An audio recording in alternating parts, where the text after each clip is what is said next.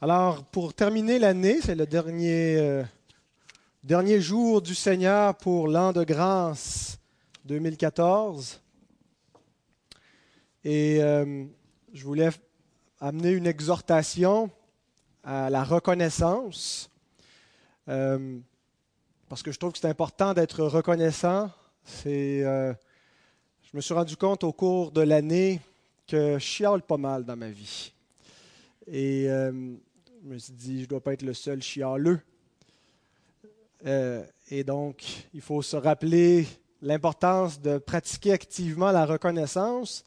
Alors, chercher un texte de l'Écriture qui dit Soyez reconnaissants. J'en ai trouvé un qui dit textuellement cela. Euh, et euh, par contre, à force d'étudier le texte, il nous parle. J'ai réorienté un petit peu mon thème qui n'est pas spécifiquement sur la reconnaissance. Euh, je compte peut-être commencer l'année 2015 avec la question de la reconnaissance, mais en étudiant le texte, euh, un des obstacles parfois à notre reconnaissance, à notre joie, c'est les autres. En fait, si on est souvent frustré dans la vie, c'est par rapport aux autres, par rapport à notre relation avec les autres.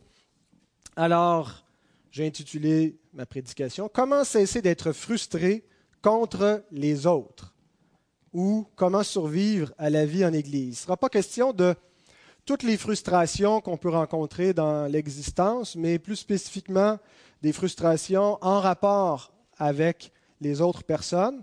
Et il ne sera pas non plus question de toutes les frustrations avec n'importe quel autre prochain, n'importe qui dans le monde, mais spécifiquement ceux dans l'Église, les gens que nous côtoyons, euh, avec qui nous sommes membres. On est membres les uns des autres. L'Église forme un corps. Euh, donc, euh, bien sûr, ça peut s'appliquer aussi à nos autres relations familiales et les relations de travail.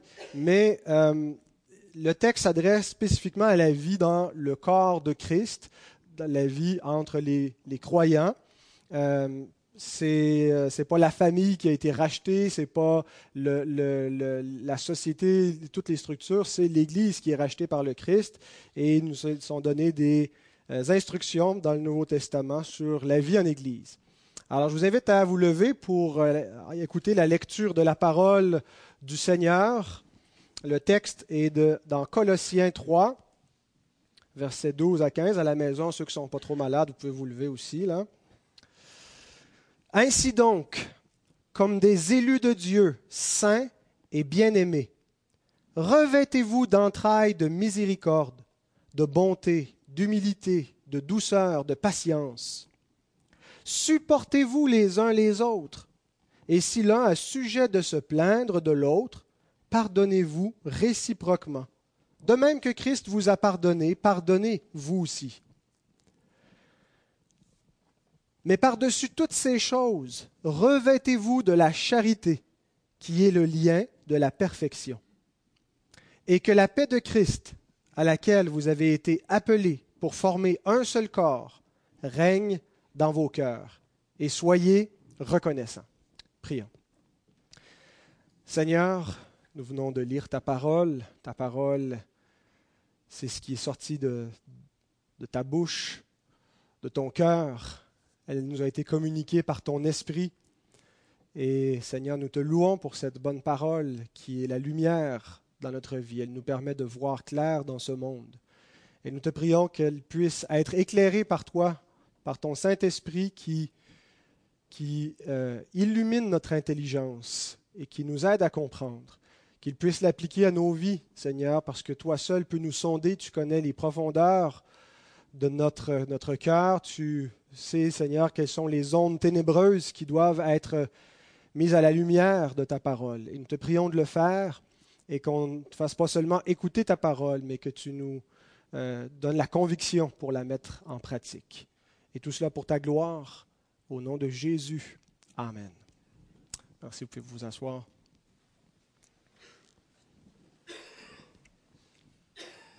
Autrefois, quand on prenait l'avion, on pouvait fumer dans l'avion, comme on pouvait fumer à peu près n'importe, dans n'importe quel endroit public. Il y avait parfois des zones fumeurs. Et un homme donc s'assoit dans, dans, l'avion à sa place et sort ses cigares. Il vient pour l'allumer jusqu'à ce que l'hôtesse l'interrompt et lui dise Monsieur, euh, pour fumer des cigares, euh, il faut que votre voisin soit euh, d'accord, parce que c'est une fumée qui est un peu plus difficile à supporter. Et donc, l'hôtesse regarde la dame qui est assise à côté de l'homme au cigare, et la dame dit Je déteste les cigares. Bon, ben, monsieur, je vais devoir vous demander de ne pas fumer ou vous trouvez une autre place. Il dit Ah, ben, cherchez-moi une autre place, s'il vous plaît. Et donc, elle revient quelques instants après, elle dit euh, Monsieur à l'avant, ça ne lui dérange pas que vous fumiez le, cigare à côté de lui. Et la dame s'empresse de dire à côté, Ça fait 30 ans que je suis mariée avec cet homme-là et je ne peux pas supporter ces maudits cigares. Les gens que nous côtoyons sont plus difficiles à supporter que les gens qu'on voit peu Hein, nos, amis euh, sur Facebook, des amis virtuels, euh, c'est des amitiés plus faciles que les, amitiés à proximité. Parce que quand on, vit de près les uns des autres, euh, bien, on voit les défauts, on voit les péchés, on voit la faiblesse et les manies, les choses qui nous agacent. Et donc, c'est plus difficile de supporter les gens auprès desquels nous vivons.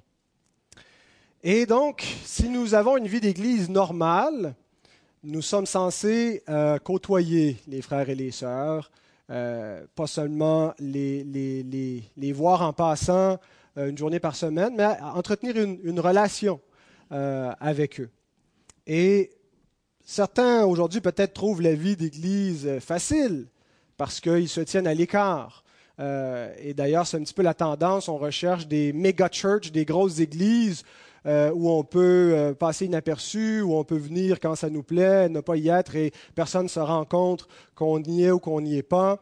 Euh, et donc, on veut une vie d'Église qui n'est pas trop engageante, qui n'est pas trop compromettante. Et à ce moment-là, on trouve que ceux qui se plaignent que la vie d'Église est difficile, on ne les comprend pas trop. Mais quand on commence à, côtoyer et à, s'impliquer, à, à, prendre des responsabilités et à être critiqué ou à, avoir des attentes qui ne sont pas répondues, et ainsi de suite, eh bien, euh, on se rend compte que la vie d'Église est un peu plus difficile. Quelqu'un a dit, c'était en anglais, mais j'ai essayé de le traduire avec la même assonance, vivre aux cieux avec les saints glorieux, quel bonheur radieux. Vivre sur la terre avec les saints ordinaires, c'est une douleur nécessaire. Alors, ce qui sera dit dans ce message sous-entend une vie d'Église où l'Église en question euh, prêche l'Évangile.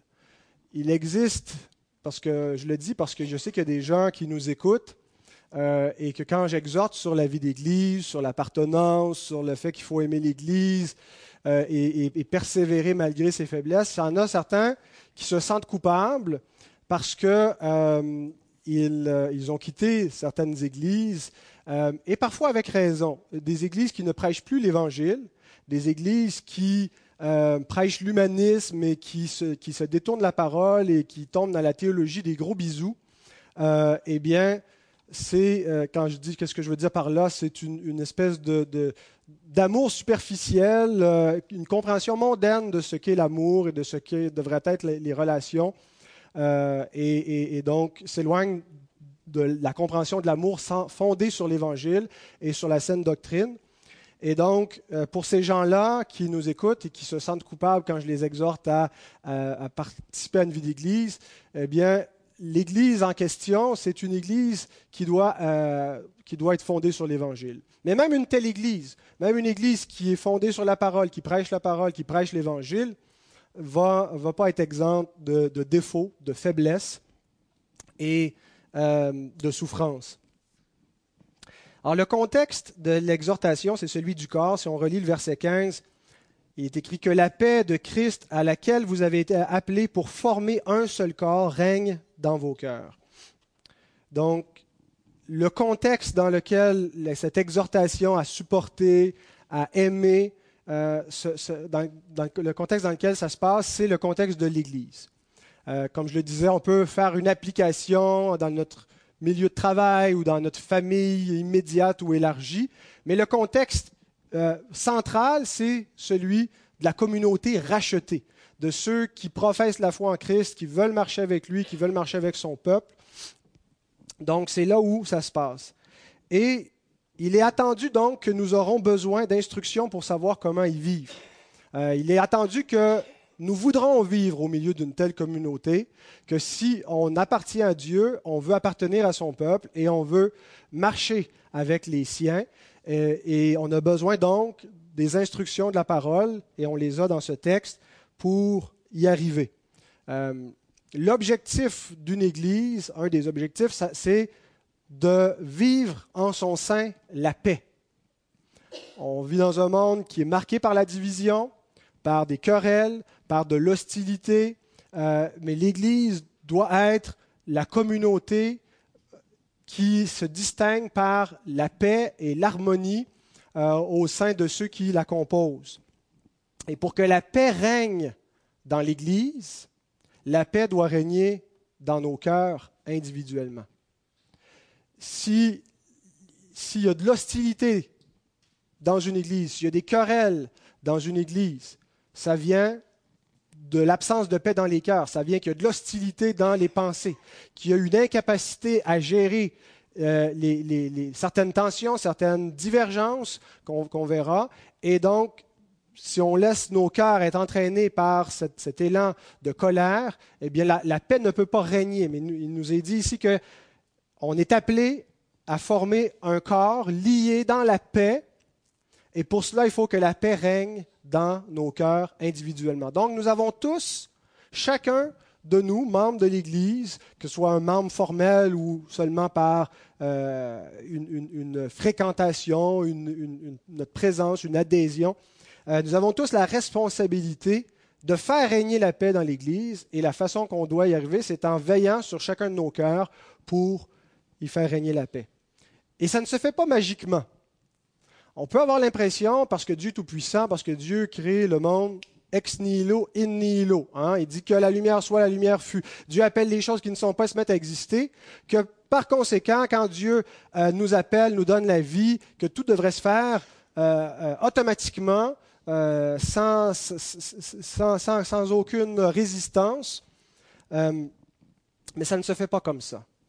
Dieu aurait certainement pu nous glorifier à l'instant où nous, nous croyons, mais il a décidé plutôt de nous sauver euh, par le moyen d'une espérance, en nous appliquant euh, une portion de notre rédemption, en nous donnant le reste qu'on possède par la foi, par espérance, mais on est encore divisé avec notre nature pécheresse tout en ayant une nature nouvelle. Et donc, il faut faire quelque chose pour que la paix règne. Nous devons y travailler. Elle ne se fera pas magiquement. Euh, et donc, écoutons bien l'exhortation de la parole du Seigneur pour savoir ce que nous avons à faire pour avoir une Église qui glorifie Dieu dans la paix. Le chrétien a un vêtement à revêtir. Il nous est décrit au verset 12, le vêtement du chrétien.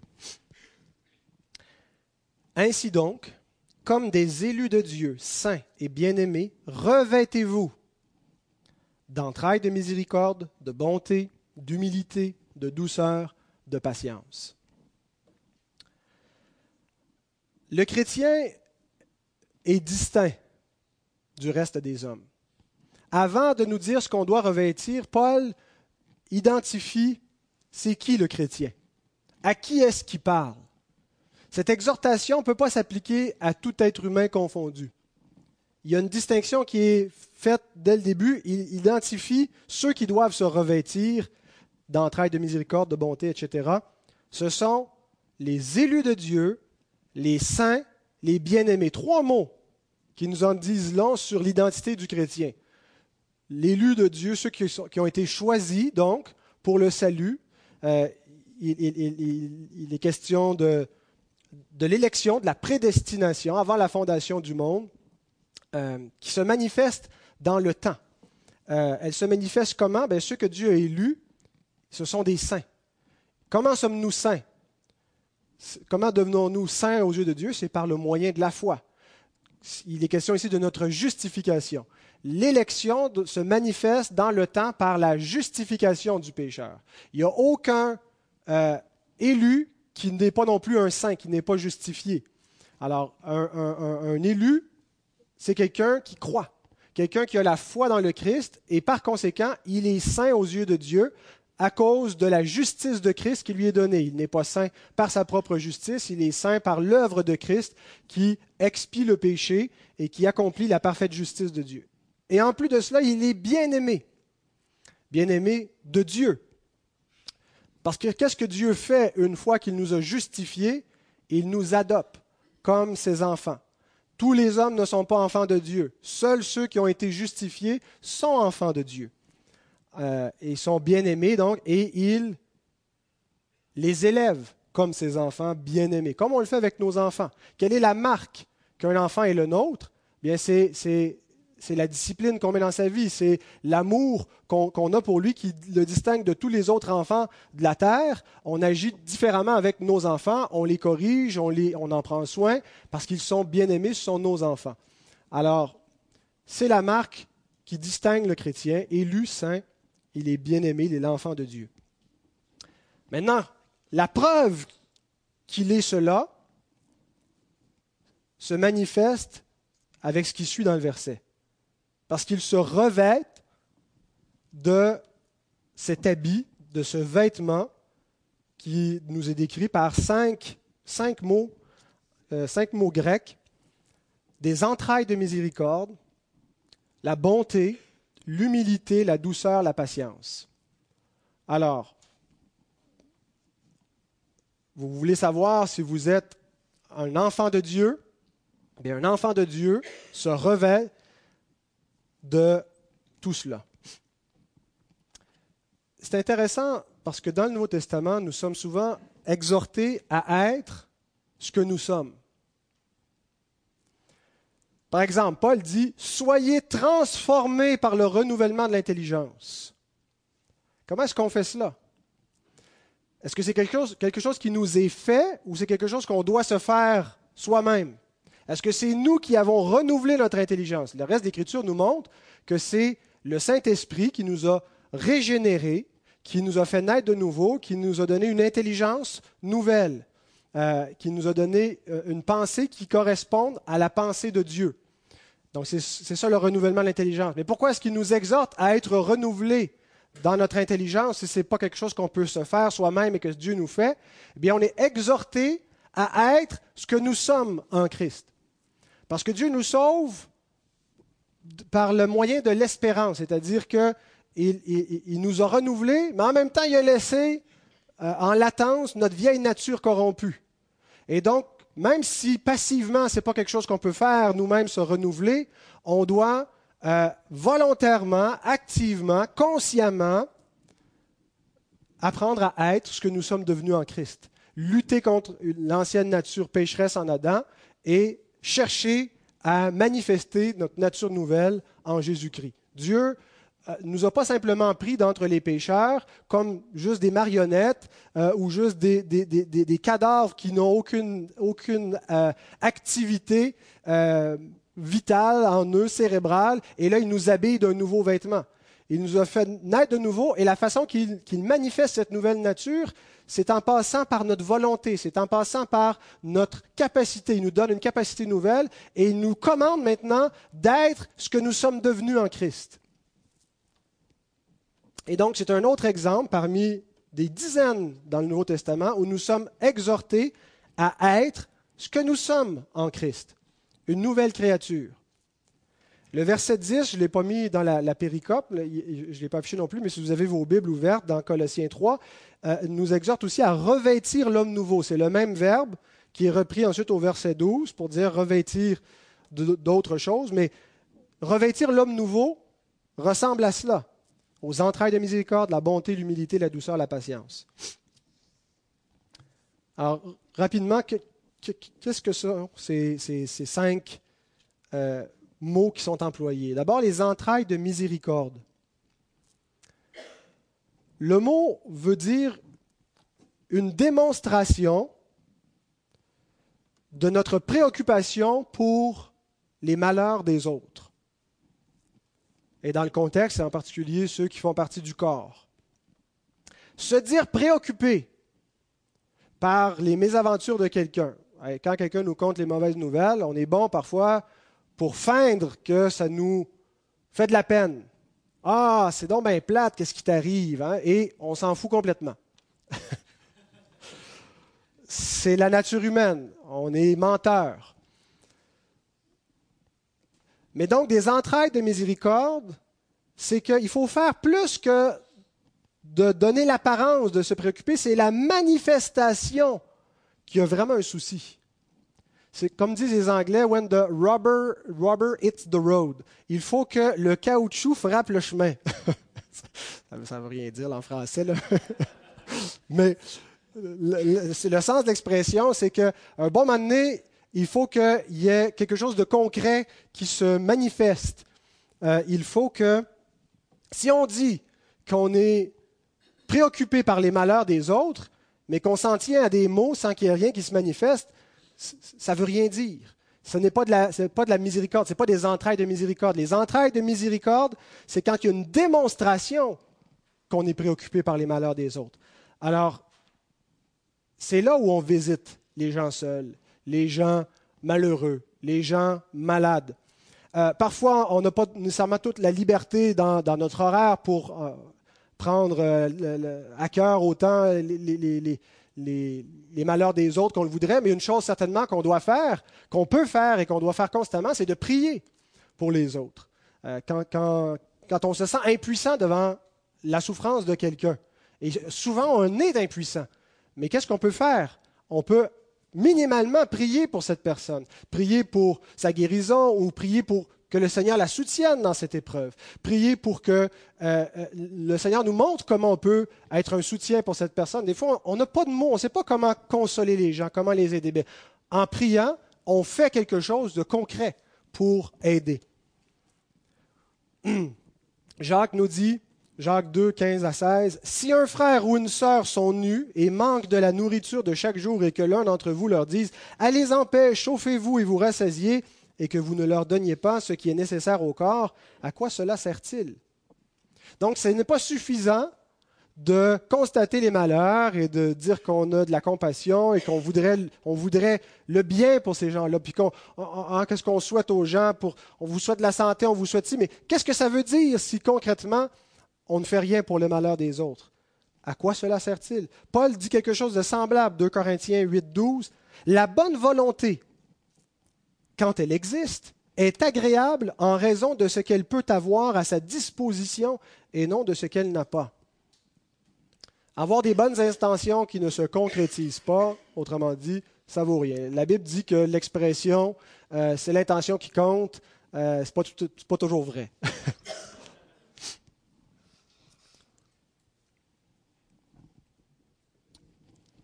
Ensuite, on doit se revêtir de bonté le mot veut dire un caractère bon et honnête, la qualité d'être un aidant. Quelle est la différence entre le point précédent, les entrailles de miséricorde, et la bonté?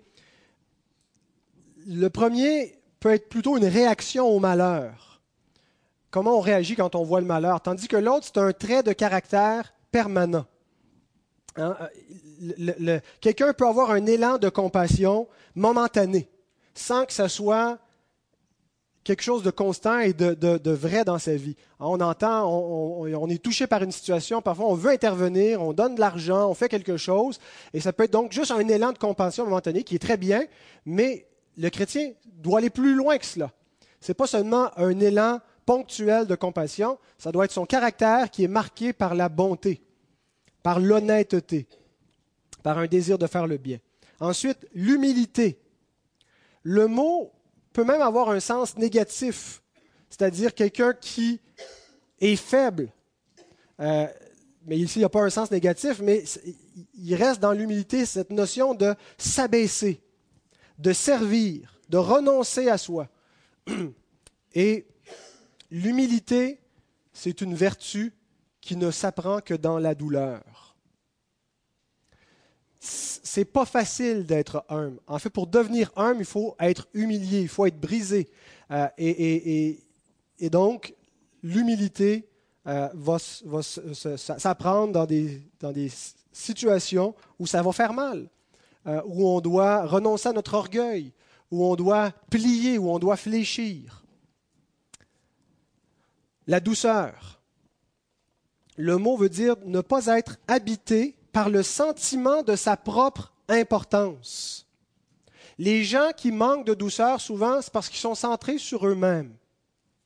Euh, ils ne sont pas capables d'avoir d'égard aux autres parce qu'ils sont trop habités par leur propre importance.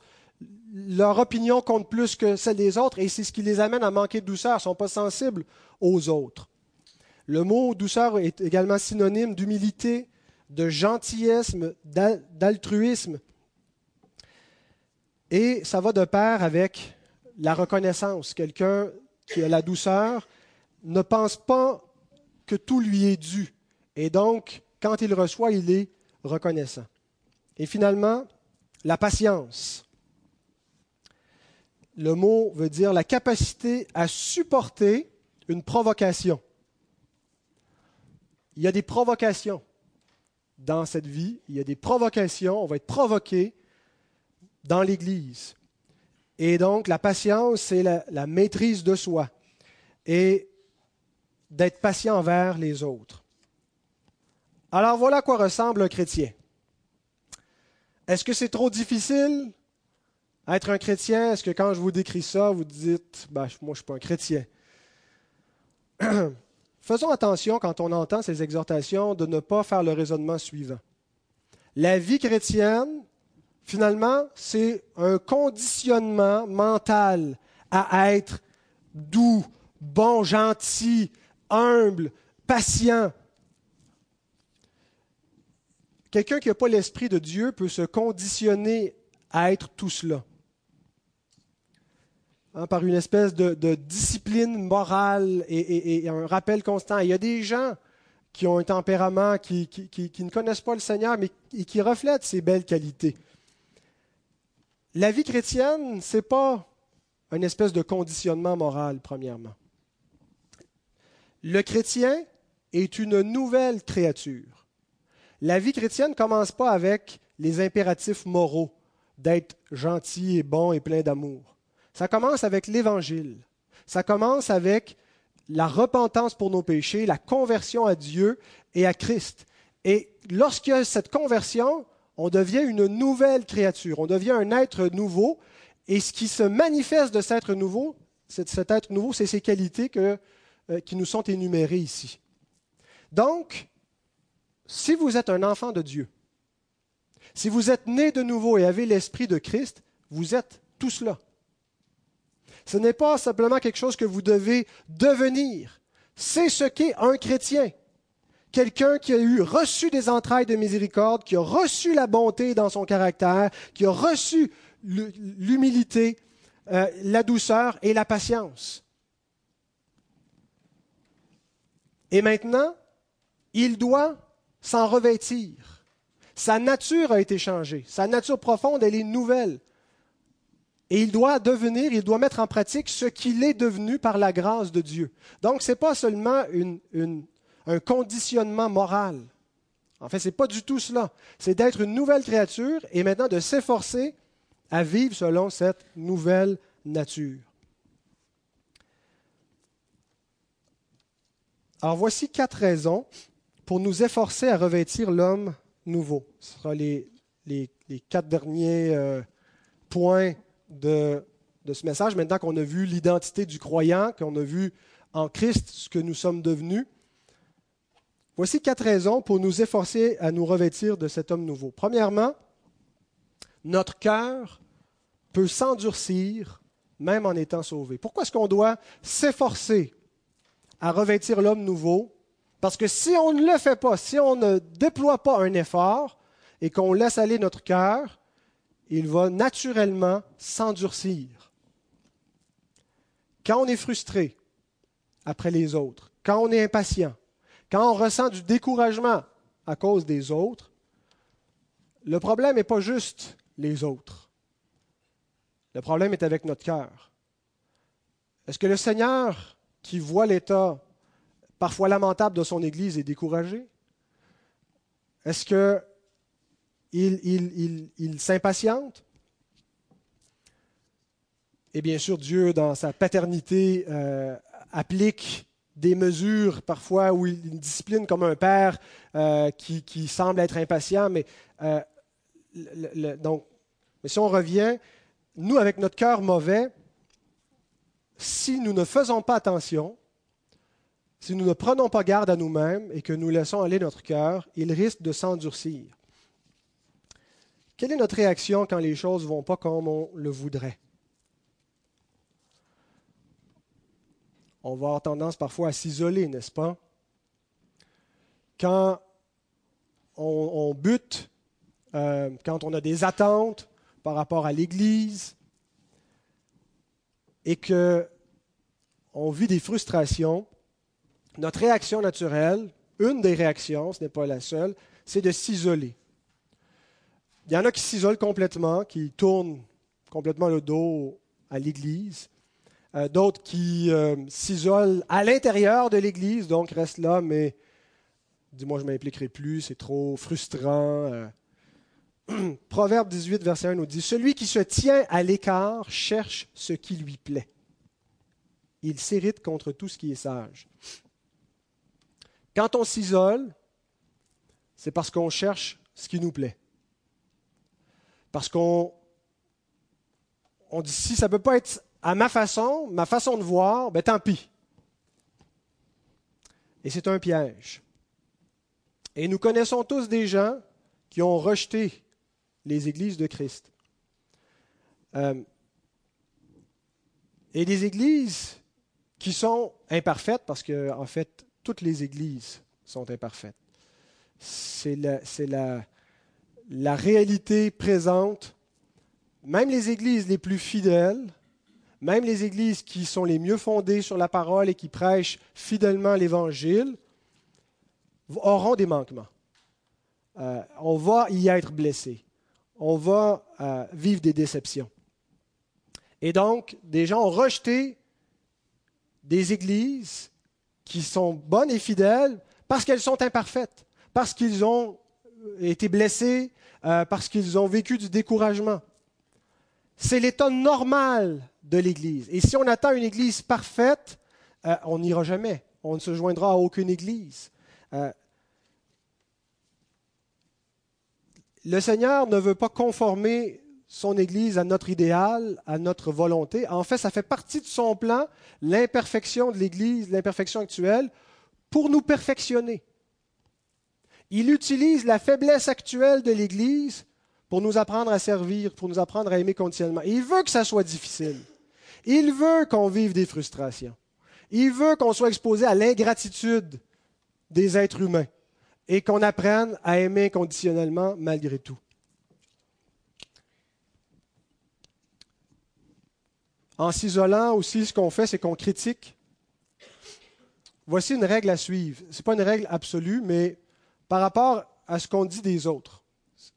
Est-ce que c'est correct des fois de parler des autres personnes? Ne dites rien d'une autre personne que vous ne seriez pas prêt à lui dire à lui-même. Si vous parlez d'un autre frère, d'une autre sœur à quelqu'un, ne dites rien à propos de ce frère, de cette sœur que vous ne seriez pas prêt à lui dire en personne. Et ce n'est pas une règle parfaite, parce qu'il y en a qui sont pas gênés, puis qui disent tout ce qu'ils pensent, puis qui diront en pleine face, puis ils vont le dire dans son dos. Euh, ce n'est pas toujours, pas une règle parfaite, mais si on n'est pas prêt à aborder un frère, une sœur, avec ce qui nous apparaît un problème, avec quelque chose qui nous agace dans son attitude, dans sa façon de vivre, dans sa façon de faire, ben n'en parlons pas aux autres. Prions pour ce frère, pour cette sœur, cherchons une occasion de lui parler avec douceur, mais commençons pas à critiquer par en arrière. C'est un venin, c'est destructeur. La langue est un feu qui qui est enflammé, l'Écriture nous dit, hein, un petit membre qui est enflammé et qui peut causer de grands incendies. C'est comme ça qu'arrivent les divisions, c'est comme ça qu'on blesse les gens, mais ça va arriver quand même. Et Dieu veut utiliser cela pour changer nos cœurs. Alors, reconnaissons le potentiel destructeur de notre cœur. C'est le, premier point.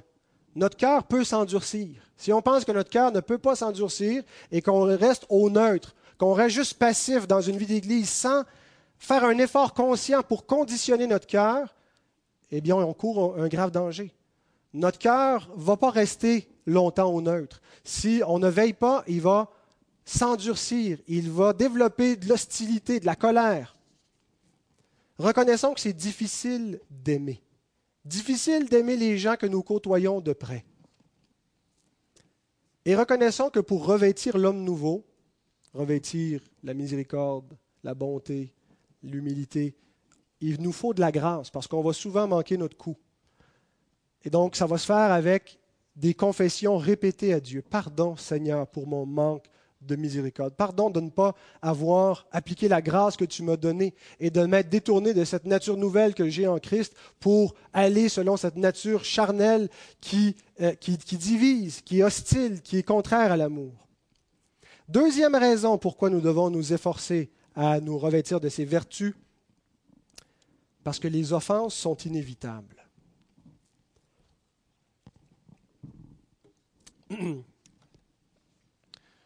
Des gens souvent vont d'église en église parce qu'ils cherchent une église idéale, où ils vont être bien, où il n'y en aura pas d'offense, où tout va être parfait, où tout le monde va vraiment bien s'aimer et se respecter.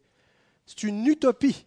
Ce n'est pas la, nature véritable de l'Église. L'Église, c'est un peuple racheté en cheminement, en transformation. Vous vous souvenez qu'est-ce que notre sœur Micheline, Mimi disait? Hein, quand vous me regardez, voyez-moi avec une pancarte en transformation. Le travail n'est pas fini. Donc la communauté des rachetés, même si nous est décrit hein, les, saints, les, élus, les saints, les bien-aimés, sont des gens qui ont des entrailles de miséricorde, et ainsi de suite. C'est vrai selon notre, notre, position en Christ. Mais dans le concret, dans la pratique, ce n'est pas magiquement et il y a encore du fiel, il y a encore du venin. Et donc, les offenses sont inévitables. Ça fait partie de la réalité de l'Église. Et donc, le danger avec le point précédent, le point que notre cœur peut s'endurcir, c'est de s'imaginer que quand on est frustré, quand on est déçu, quand on est blessé, ben c'est juste de notre faute. C'est parce que c'est mon cœur qui est encore mauvais. Et donc, ce n'est pas ce que le texte dit. Le texte nous dit, oui, notre cœur est encore mauvais, l'Écriture nous montre ça, mais elle nous dit aussi ceci, au verset 13. Supportez-vous les uns les autres. Et si l'un a sujet de se plaindre de l'autre, pardonnez-vous réciproquement. L'expression avoir un sujet de se plaindre de l'autre, c'est pas, ça ne veut pas dire parce qu'on est un chialeur parce qu'on est une personne frustrée. L'expression avoir sujet de se plaindre veut dire avoir une raison de se plaindre, avoir un motif, avoir un grief, avoir une cause réelle. Donc, ce n'est pas juste notre nature de chialeux, c'est il va se produire des offenses. On a un grief. C'est inévitable vous serez froissé, vous serez dérangé dans une église, vous serez vexé, vous allez vous sentir parfois négligé, pas reconnu, blessé. Et la solution, ce n'est pas de se venger. La solution, ce n'est pas de s'endurcir. La solution, ce n'est pas de s'armer d'indifférence. Ah, je m'en fous. Faire comme ça n'existait pas. La solution, c'est de revêtir des entrailles de miséricorde, de bonté, d'humilité, de douceur, de patience. Est-ce que la Bible se contredit? Ici, elle nous dit de se supporter, d'être patient, de se pardonner réciproquement. Mais ailleurs, elle nous dit, reprends un frère qui pêche. Donc, est-ce qu'il faut le reprendre ou est-ce qu'il faut fermer sa boîte et endurer? Hein? Qu'est-ce que ça veut dire? Est-ce que la Bible se contredit? Ben, il n'y a pas de contradiction. Parce qu'on peut faire les deux en même temps. Hein? On peut, en fait, on doit reprendre quand, quand il faut reprendre et le faire, par contre, en supportant, avec patience et avec douceur, avec amour, pas avec une espèce d'attitude légale de tu me dis ça, tu me fais ça, repens-toi, mais avec une attitude bienveillante de bonté qui cherche la gloire de Dieu, pas son propre intérêt, mais qui cherche l'unité du corps de Christ. Et donc, on cherche un intérêt plus élevé que notre petite personne, que notre amour propre. On cherche l'amour véritable de Dieu et la gloire de Dieu. Galates 6, 1 nous dit, Frère, si un homme vient à être surpris en quelque faute, pas laisser le vivre tranquille dans son coin, pas fermer les yeux, vivre et laisser vivre, on est redevable. Si quelqu'un vient être surpris en quelque faute, vous qui êtes spirituel, redressez-le avec un esprit de douceur. Donc, il n'y a pas de contradiction entre supporter, entre avoir de la douceur et reprendre. Ça doit se faire ensemble. Et la douceur ne veut pas nécessairement dire non plus dire être mielleux. Hein, Ce n'est pas un incitatif à, une forme de, de, complaisance. On peut être indulgent sans être complaisant. Comprendre quelqu'un qui traverse des tentations et qui tombe dans le péché et avoir de l'amour sans dire ah c'est pas grave puis, puis, puis, puis laissons-le faire. On reprend et, la douceur n'est pas incompatible avec une fermeté comme, comme avec nos enfants. Avec des enfants, on, doit être ferme. On doit. Non, ça veut dire non. Puis quand on, reprend et qu'on réprimande un enfant, il n'y a aucun problème, il n'y a aucune incompatibilité entre la douceur, l'amour et la fermeté et, la, discipline. Donc, ce n'est pas une contradiction. Mais deuxièmement, il faut discerner quand c'est nécessaire de reprendre, puis quand c'est nécessaire de fermer sa boîte quand c'est nécessaire d'encaisser le coup, de rien dire. Chaque cas, chaque offense n'est pas la peine de faire un, procès, euh, d'amener un cas devant euh, les, anciens de l'Église. Euh, il, peut y avoir des situations où les choses vont aller jusque-là. comment est-ce qu'on discerne quand c'est le temps de rien dire et, juste de pardonner sans même que la personne ait besoin de savoir qu'elle nous ait offensé? Et quand est-ce que c'est le temps d'aller le voir, le frère ou la sœur? et d'amener la chose avec douceur, mais de l'amener néanmoins? Ben, je n'ai pas un truc à vous donner. Je pense qu'il n'y a pas une règle nette qui nous dit quand est-ce que c'est le temps, quand est-ce que ce n'est pas le temps. C'est une question de maturité, c'est une question de discernement. C'est quelque chose qui vient avec l'expérience et on, le développe par la grâce de Dieu, par la maturité dans la foi, quand c'est le temps d'intervenir. Par exemple, dans une vie d'église, on rencontre des points de vue différents sur la doctrine. Euh, il y a des gens qui croient, par exemple, à une création littérale six jours, d'autres qui sont un peu plus favorables aux idées de l'évolution. Euh,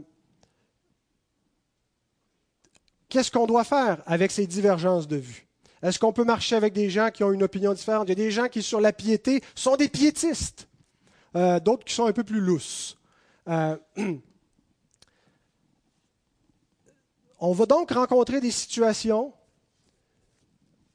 et il y a des cas, je pense, où si la personne commence à répandre des points de vue qui sont contraires à la confession de foi de l'ensemble de l'Église, bien, il faudrait intervenir. Euh, par contre, si quelqu'un croit ces choses-là personnellement et n'essaie pas, euh, pas de, de, créer de division avec ça, eh bien, on peut supporter patiemment. La question des enfants. Sommes-nous plus chatouilleux, chers parents, sur quelque chose, sur un sujet, est-ce qu'il y a un sujet plus délicat sur lequel on est euh, euh, chatouilleux que l'éducation des enfants? Et on se regarde mutuellement comment on élève nos enfants, les permissions qu'on accorde, euh, celles qu'on n'accorde pas. Il y a des enfants qui ont, ont, un peu trop de lest, d'autres qui sont tenus peut-être un peu trop serrés. mais qui est juge de cela?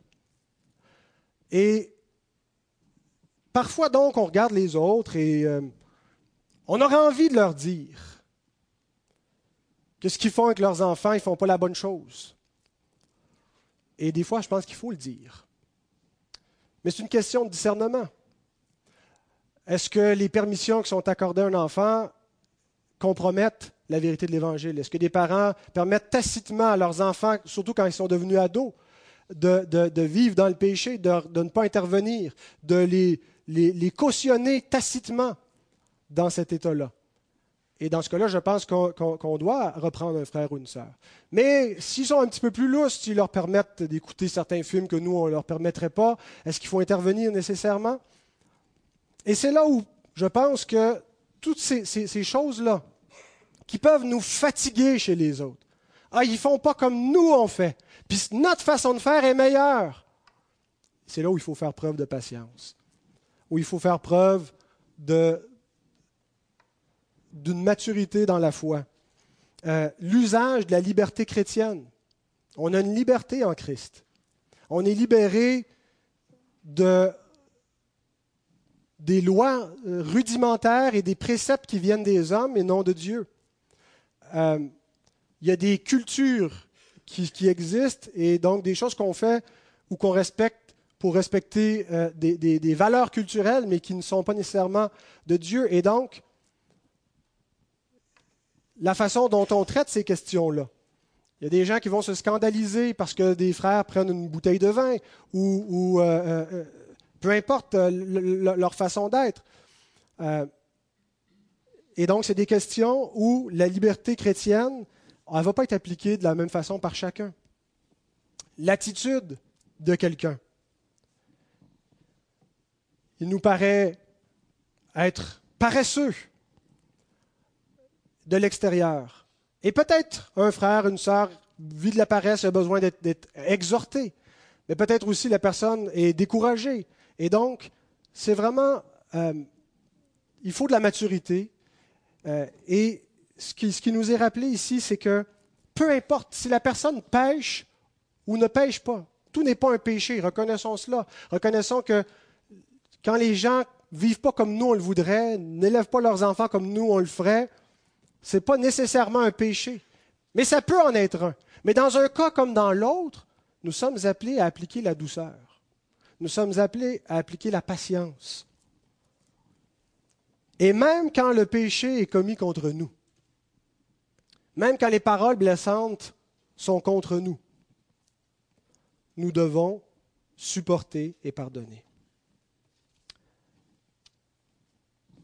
Pourquoi? Troisième raison, parce que nous ne pouvons pas nous permettre d'agir autrement. C'est intéressant, une fois que Paul dit reconnaît, c'est comme s'il admet, vous avez des raisons de vous plaindre de l'autre, vous avez des raisons légitimes de voir des défauts, de voir de la tiédeur, de voir des choses qui vous dérangent dans la vie de l'Église. Vous avez raison. Mais retenez ceci, Christ a de plus grandes raisons d'être frustré contre vous.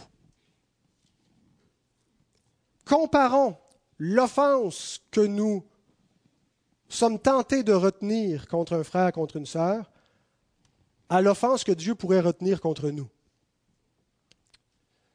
Nous devons constamment y aller de cette comparaison. Constamment nous souvenir la dette que nous avions envers Dieu qui nous a été remise et la dette qu'on pense que les autres ont envers nous, qu'on est tenté de leur retenir. Alors c'est pourquoi Paul ajoute au verset 13, De même que Christ vous a pardonné, pardonnez vous aussi. L'argument n'est pas Hey, Jésus était vraiment gentil avec vous. soyez gentils vous autres aussi.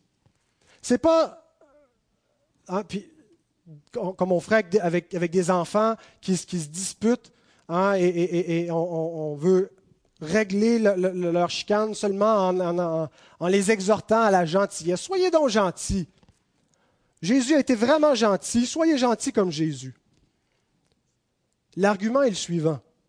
Tu ne peux pas prétendre être pardonné par Christ si tu ne pardonnes pas à ton tour. La meilleure illustration de cela, c'est Jésus qui nous la raconte dans la parabole de Matthieu 18.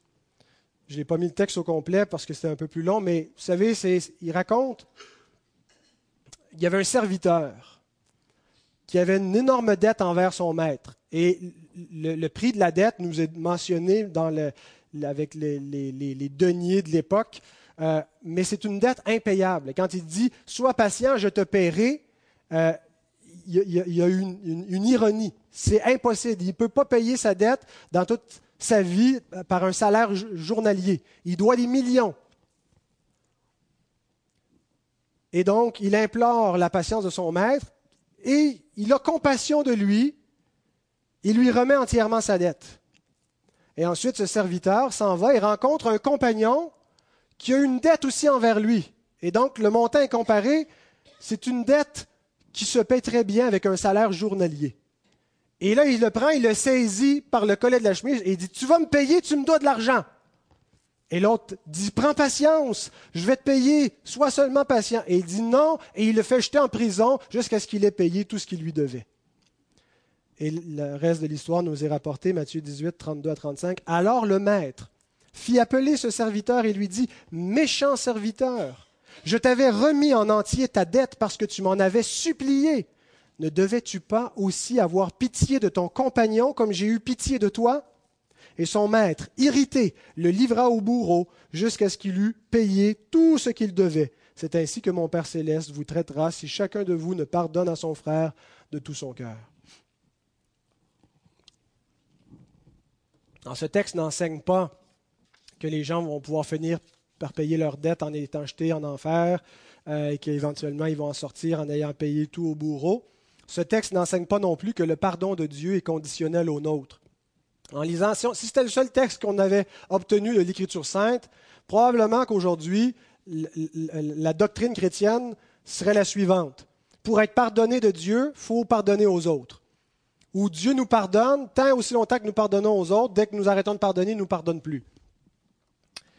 Mais les autres textes de l'Écriture nous apprennent, nous informent comment on doit comprendre ce texte-là. Les autres textes de la parole nous montrent que le pardon de Dieu change le cœur. Que quelqu'un qui a véritablement été pardonné a un cœur nouveau. Quelqu'un peut professer faussement être pardonné, mais ça va se voir parce que son cœur n'a pas été changé.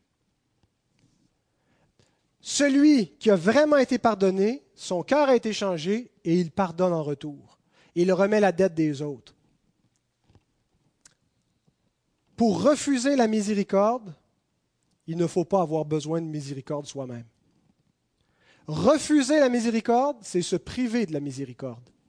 Jacques 2.13, le jugement est sans miséricorde pour qui n'a pas fait miséricorde.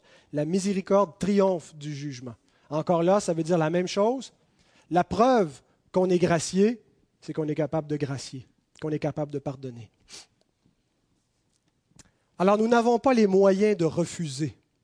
Nous n'avons pas les moyens de ne pas revêtir l'homme nouveau. Hein, ceux qui vont se présenter aux noces sans l'habit de noces ne seront pas reçus aux noces du Seigneur. Et cet habit, c'est celui qui nous est décrit ici. C'est la nature nouvelle, créée à l'image de Christ, dont on doit se revêtir.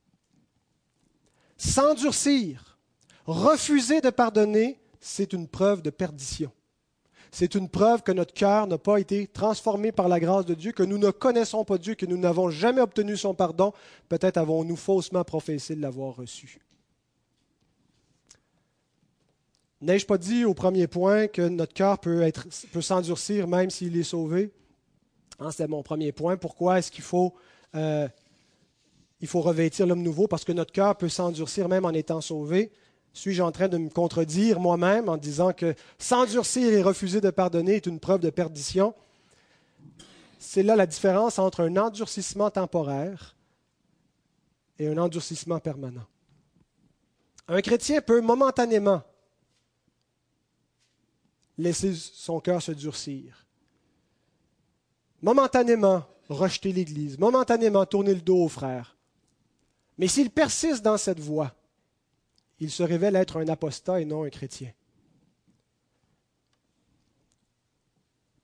Un enfant de Dieu est élevé par Dieu et marche comme lui-même a marché. Dernière raison pourquoi nous devons nous revêtir ainsi, telle est la voie de l'amour. Verset 14, mais par-dessus toutes ces choses, revêtez-vous de la charité qui est le lien de la perfection. Le mot charité, c'est le mot amour. Il est possible d'avoir de la compassion, de l'humilité, de la douceur, de la patience sans amour. Paul nous écrit ceci, 1 Corinthiens 13, verset 3, Et quand je distribuerai tous mes biens pour la nourriture des pauvres, Hein, j'ai de la compassion et je donne tous mes biens et, et je veux faire de la justice sociale. Quand je livrerai même mon corps pour être brûlé, si je n'ai pas la charité, cela ne me sert de rien. La compassion, la douceur, la patience, ce sont des actes extérieurs qu'on peut faire visiblement extérieurement. Mais la preuve que nous sommes élus saints et bien-aimés, c'est quand ces actes viennent véritablement de l'amour. C'est toute la différence entre un enfant qui demande pardon du bout des lèvres et l'enfant qui demande pardon parce que son cœur est contrit. On peut mimer la compassion, mimer la douceur, mimer la patience, alors qu'à l'intérieur, il n'y en a pas de compassion. Il n'y en a pas de patience, ça bouille. On se maintient extérieurement. Alors tout ça n'est que du vent, si ça ne procède pas de l'amour. Et quand je dis amour, ce n'est pas l'amour universel, euh, l'amour peace and love, l'amour humaniste. C'est l'amour répandu dans le cœur par le Saint-Esprit. L'amour, personne n'a connu l'amour s'il n'a pas connu l'amour de Dieu. L'amour de Dieu manifesté en Christ. C'est l'amour qui vient de l'Évangile. Et Paul nous dit que cet amour est le lien de la perfection. Un lien, c'est quelque chose qui lie ensemble. Qu'est-ce, que ça, lie ensemble? Les commentateurs sont partagés. Certains pensent qu'il vient lier comme un bouquet de fleurs les vertus qui ont été nommées. Il lie ensemble la, compassion et la, patience, la douceur, tout, ce, bel habit du croyant. D'autres pensent que c'est plutôt qu'il lie ensemble le corps, qui est l'Église qui doit vivre dans la paix, qui lie les chrétiens ensemble. J'ignore exégétiquement lequel il faut choisir, mais les deux sont vrais. L'amour va véritablement lier l'Église ensemble. Une Église qui est liée, c'est une Église qui est fondée sur l'amour, l'amour manifesté dans l'Évangile. Alors, conclusion, la vie en Église n'est pas facile. Elle n'a jamais été facile et elle ne sera jamais facile. Il y, a des, moments, il y a des saisons dans une vie d'Église où c'est plus agréable, où c'est plus harmonieux. Mais ça ne sera jamais facile parce que tant aussi longtemps que Christ ne reviendra pas et que nous n'aurons pas été glorifiés, nous demeurons des pécheurs. Et par nature, un pécheur pêche. Et le péché, donc, blesse, divise. Et qu'est-ce qu'il faut faire? Se revêtir. L'Écriture n'appelle pas le bon sens commun. Elle n'a pas fait appel à, simplement le bon sens que tous les hommes ont pour arriver à maintenir tout ça ensemble. À quoi fait-elle appel? À la nature nouvelle que nous avons reçue en Christ, à l'efficacité de la grâce de Dieu dans nos vies. Bien-aimés, en 2015, affermissons notre élection. Rendons plus manifeste, plus sûr, plus évident le fait que nous avons été élus de Dieu, choisis, que nous sommes bien-aimés en mettant ces paroles en pratique, en entretenant, en entraînant nos cœurs dans ses vertus dans cet amour. Et que le Seigneur nous donne de grandir encore plus dans l'année qui vient. Alors je vous invite à, méditer ces paroles et cette semaine à méditer dans vos lectures personnelles sur la question de la reconnaissance, Dieu voulant. C'est ce que j'aimerais euh, apporter la semaine prochaine.